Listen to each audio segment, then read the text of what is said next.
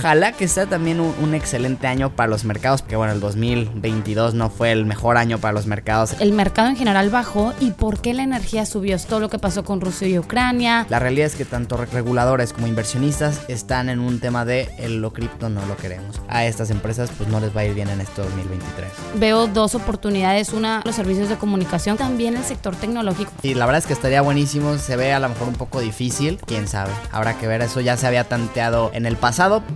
Finanzas en órbita. Hola, hola, ¿cómo están? Bienvenidos a un episodio más de Finanzas en órbita. Dani, ¿cómo estás? Hola, Rafa, súper, súper bien. ¿Y tú? ¿Cómo estás tú? También muy bien, muchas gracias. Oye, ¿cómo van esos propósitos de año nuevo? ¿Todavía cumpliéndolos? Súper, súper bien. Ya tenemos nuestro calendario, todas las metas calendarizadas, obviamente, con pues con el smart específicos, medibles, ¿cómo se puede decir? Accesibles, este, y obviamente dentro de, pues realistas y en un tiempo, ¿verdad? Si no lo calendarizamos, no pasa, Rafa. Buenísimo, buenísimo. Justo de eso hablábamos en el, en el, capítulo pasado. Yo también, ya, ya con, con mucho más claridad en, en, mis metas, mis propósitos de año nuevo, y digo, estoy seguro que para mí, para ti, para todos los que nos escuchan, será un excelente año. Y lo que sí, ojalá que sea también un, un excelente año para los mercados, porque bueno, si, si los mercados fuera una persona, yo creo que sí tendrían que ponerse pues metas muy importantes de crecimiento porque bueno, el 2022 no fue el mejor año para los mercados, el S&P 500 cerró casi un 20% abajo y ni se diga el Nasdaq 100 con un 34% abajo, ¿no? Pero pues está padre que de alguna forma ya teniendo este cierre del 2022 con claridad, números tal, pues podamos mostrar Dani nuestras proyecciones de qué se viene para este 2023. Entonces creo que estará muy padre hacer este capítulo que ya, ya venimos haciendo en otros años al principio del año, así que bueno, pues vamos pegándole con esas proyecciones, ¿cómo ves? Me parece perfecto, Rafa. Como sabemos, pues el sector de mayor rendimiento en este año fue la energía, que trajo un rendimiento total de un 54% aproximadamente, pues hasta mediados de diciembre. Y del de peor rendimiento fueron todos los servicios de comunicación, empresas de tecnología, etcétera. Pero bueno, pues vamos a ver cómo pinta este año, qué oportunidades pues vemos nosotros y también pues algo de, de utilidad que les pueda servir a los inversionistas y también que nos digan ellos cómo ven el mercado. Sobre todo, que también vayan y nos compartan a las redes sociales de arroba finanzas órbita y las personales, Daniela Vela M y Finanzas con Rafa, qué opinan de las cuatro categorías que vamos a hablar, que las menciono en este momento. Vamos a mencionar cuál creemos que sea, va a ser el mejor sector, tanto como el mejor como el peor también. Vamos a decir alguna empresa que creemos que nos va a sorprender, una IPO que nos gustaría ver y pues cerraremos con un pronóstico ya más en un tema económico, tanto de la economía mundial como de la economía mexicana. Así que bueno, será un, episodio con, con, mucha información, pero creo que de bastante, bastante utilidad, mi Dani. Me parece perfecto, Rafa. Pues si quieres comenzamos contigo. ¿Qué sector crees que le vaya muy bien en este próximo año? Bueno, en este año actual. Ya, ya en este 2023, yo creo que al que le va a ir mejor es al tema de, la inteligencia artificial. Bueno, no, no quiero decir que el que le va a ir mejor, pero creo que es un sector que le va a ir muy bien. Vimos una oleada, Dani, no sé si tú te diste cuenta y los que nos escuchan, pero en los últimos, en el último trimestre del 2022 vimos salir ChatGTP, Vimos también el tema, por ejemplo, de, de, cómo estaba la tendencia de Generative AI, que explico qué es esto es básicamente cuando la inteligencia artificial crea por nosotros contenido. Puede ser en tema de fotos, textos, este, copies, lo que tú quieras. De hecho, seguramente te tocó ver a ti y a los que nos escuchan, Dani, muchas personas que compartieron en sus historias de Instagram fotos de ellos, pero hechos por inteligencia artificial.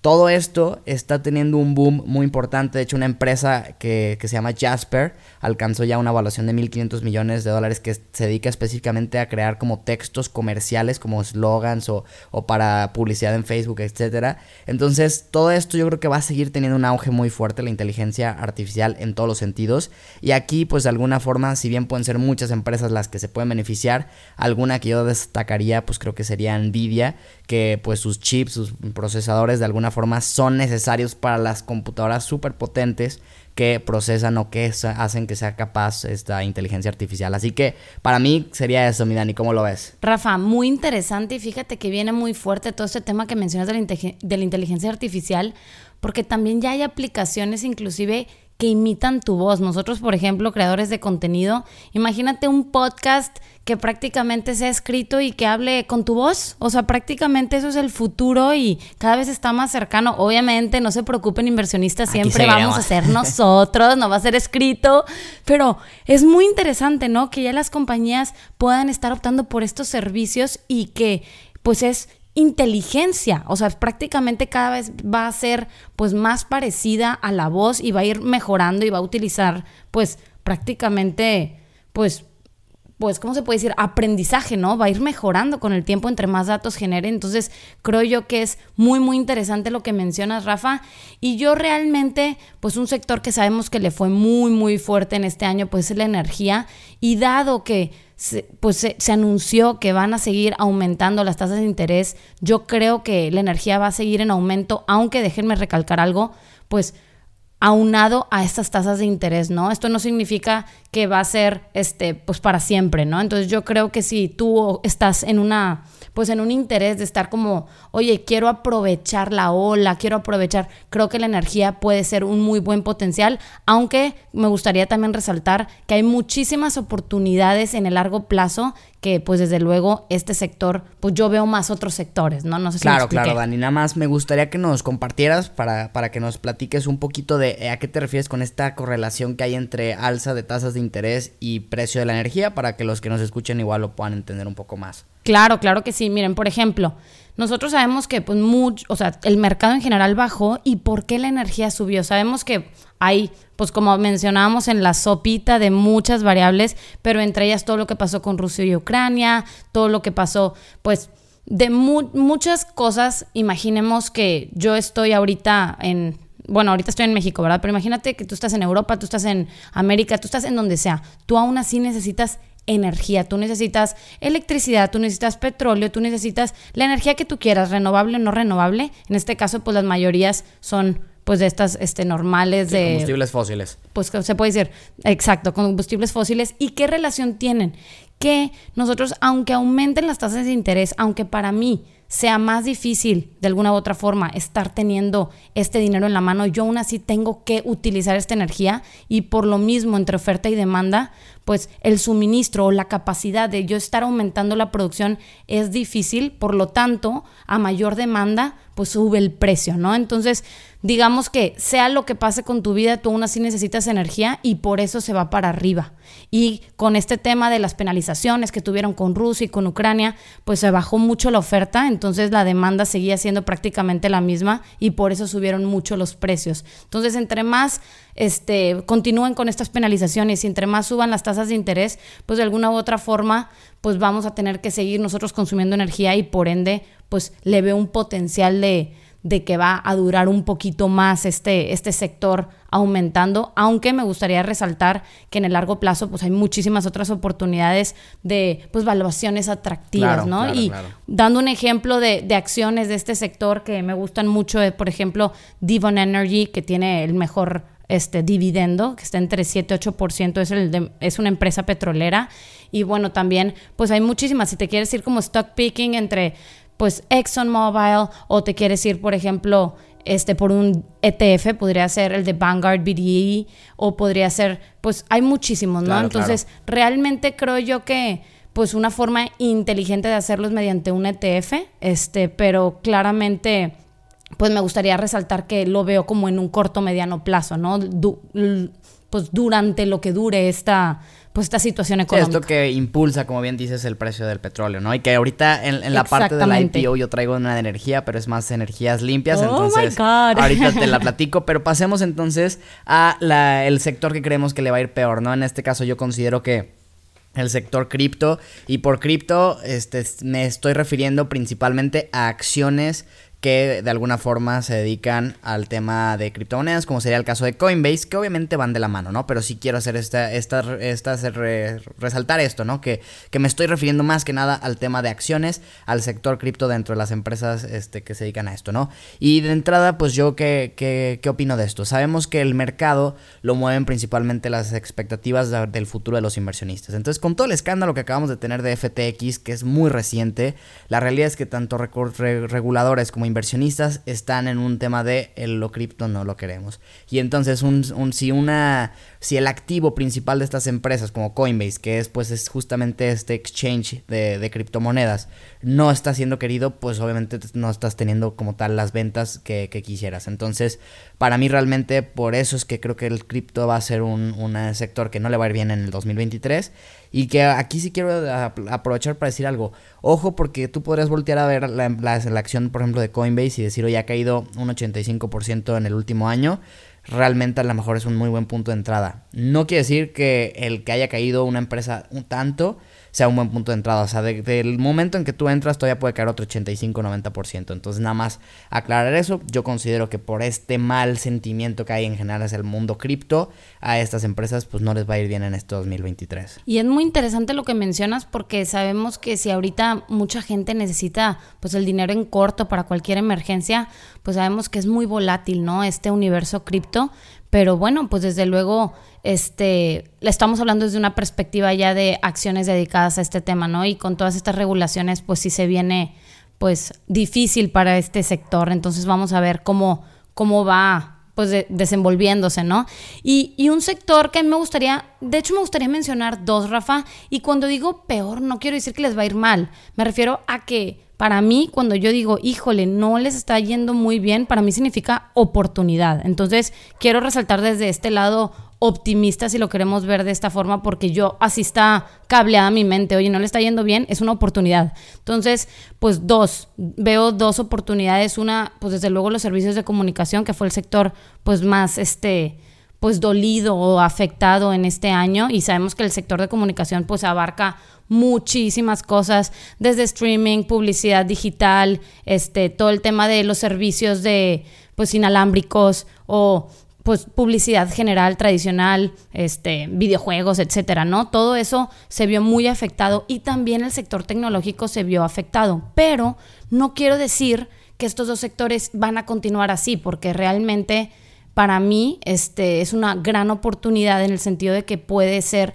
pues interesante ir con empresas de hacer pues una evaluación y decir, oye, esta, esta es una compañía sólida, esta tiene buen flujo y ahorita es simplemente por la situación, entonces ¿por qué no invertir en ellas, no? Y estamos hablando, pues, empresas que tienen muchísimo potencial. Por ejemplo, sabemos, a mí una que siento que nos va a sorprender muchísimo es todo este tema del e-commerce, por ejemplo, de Amazon, que sabes que la amo y me encanta. Y que aprovechando creo que, ya todo el mundo se lo sabe. Eh, eh, sabiendo que está ahorita en niveles por debajo del precio de la caída de, de, la, de cuando fue la pandemia y se desató en marzo de 2020 ¿Estás considerando que es una super ganga o realmente no? Pues mira, realmente ganga no se puede decir como tal porque si quisieras ver en temas de potencial de crecimiento como tal, pues pueden haber muchísimas empresas, pero yo le veo un potencial para mí a Amazon por ser una empresa muy sólida, por ser una empresa que está pues en muchísimos sectores y que sigue haciendo pues adquisiciones y que se de alguna u otra forma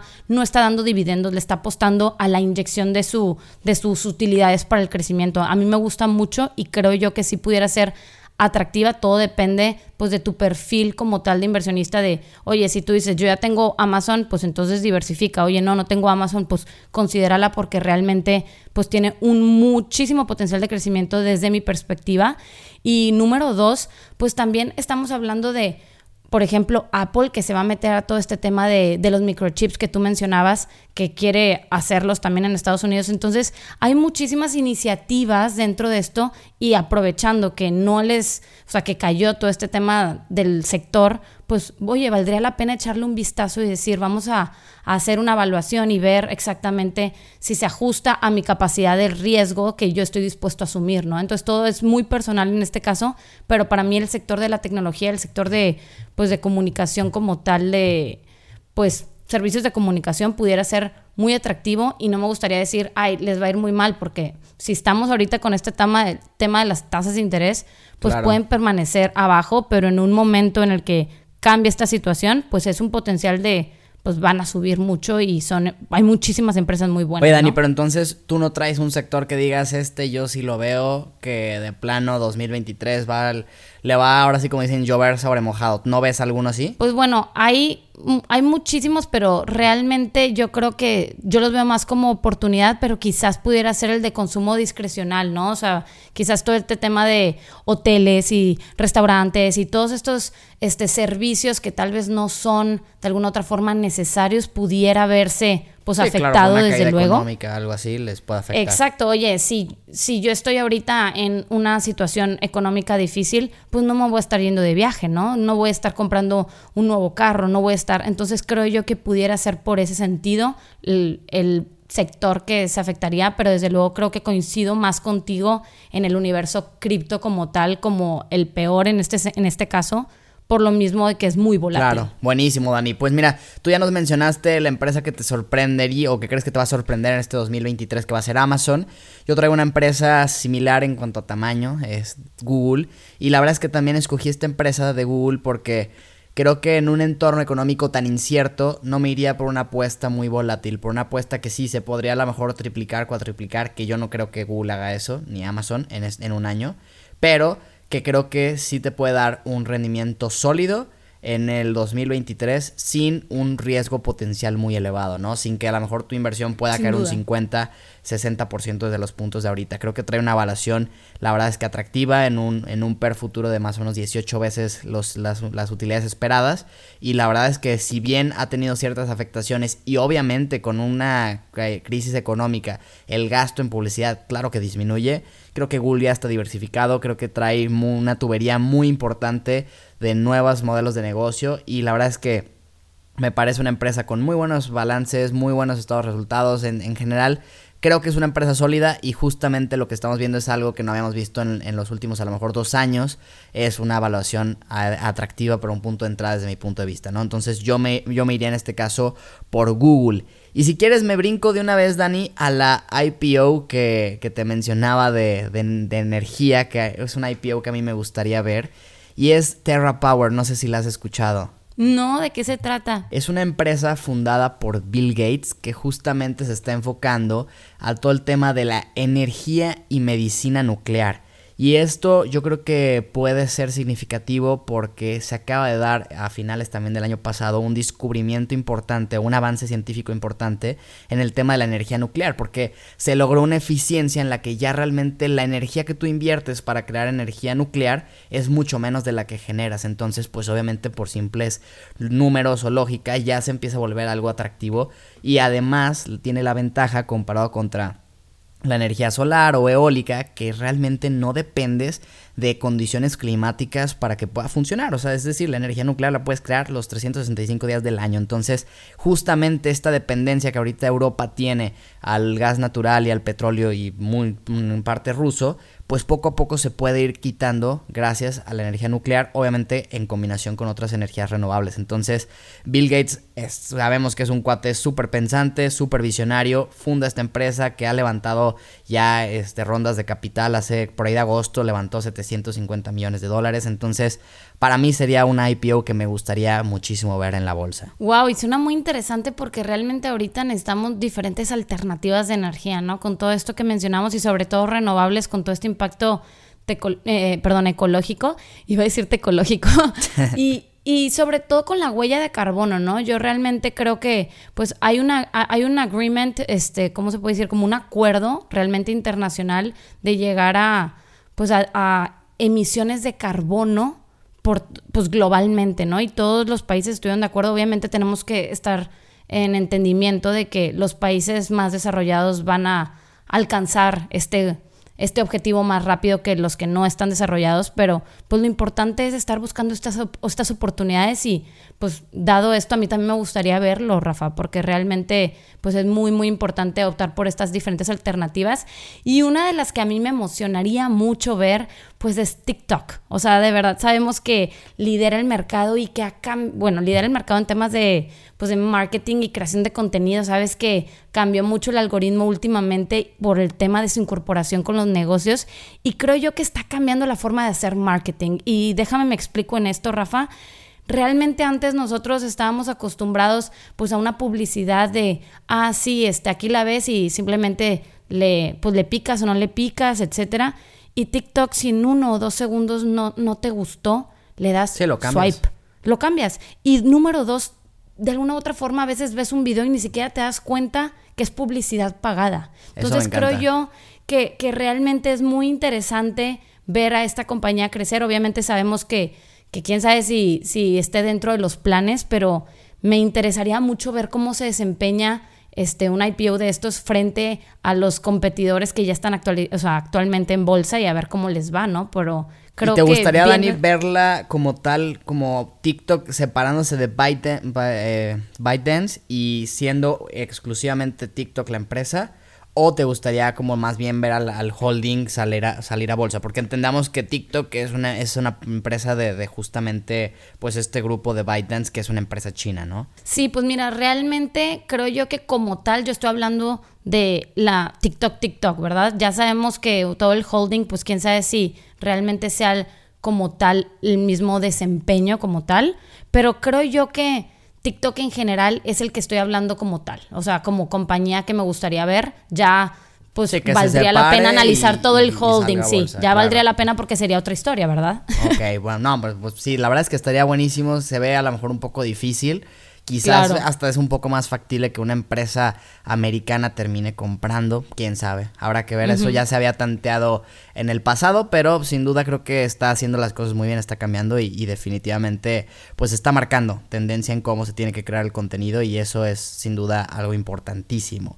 Y bueno, pasando al tema de pronósticos generales sobre la economía mundial y mexicana, Dani. Pues mira, yo realmente creo que ya se ha mencionado un poco a lo largo de este capítulo porque hemos justificado un poco de nuestras decisiones en las otras categorías en función de qué esperamos de la economía, pero pues las tasas de referencia en México y en Estados Unidos seguramente seguirán subiendo, sí ya de manera menos agresiva pero pues todavía se espera que suban y que no haya recortes este año. Es decir, pueden dejar a lo mejor de subir en algún punto y se mantengan ahí todo el 2023, pero se ve difícil que ya vaya a haber algún recorte en tasas de referencia. Inflación pues sí seguirá bajando, pero la verdad es que todavía va a estar muy lejos de los objetivos de los bancos centrales para final de 2023 que también habrá que ver en México ya en particular si no nos afecta un poco el tema del aumento en el salario mínimo que subió 20% a partir del 1 de enero y pues obviamente el crecimiento económico va a ser bajo si es que lo hay o incluso puede haber una recesión económica que afecta pues todos los factores que ya comentaste hace, hace ratito, Dani. Así que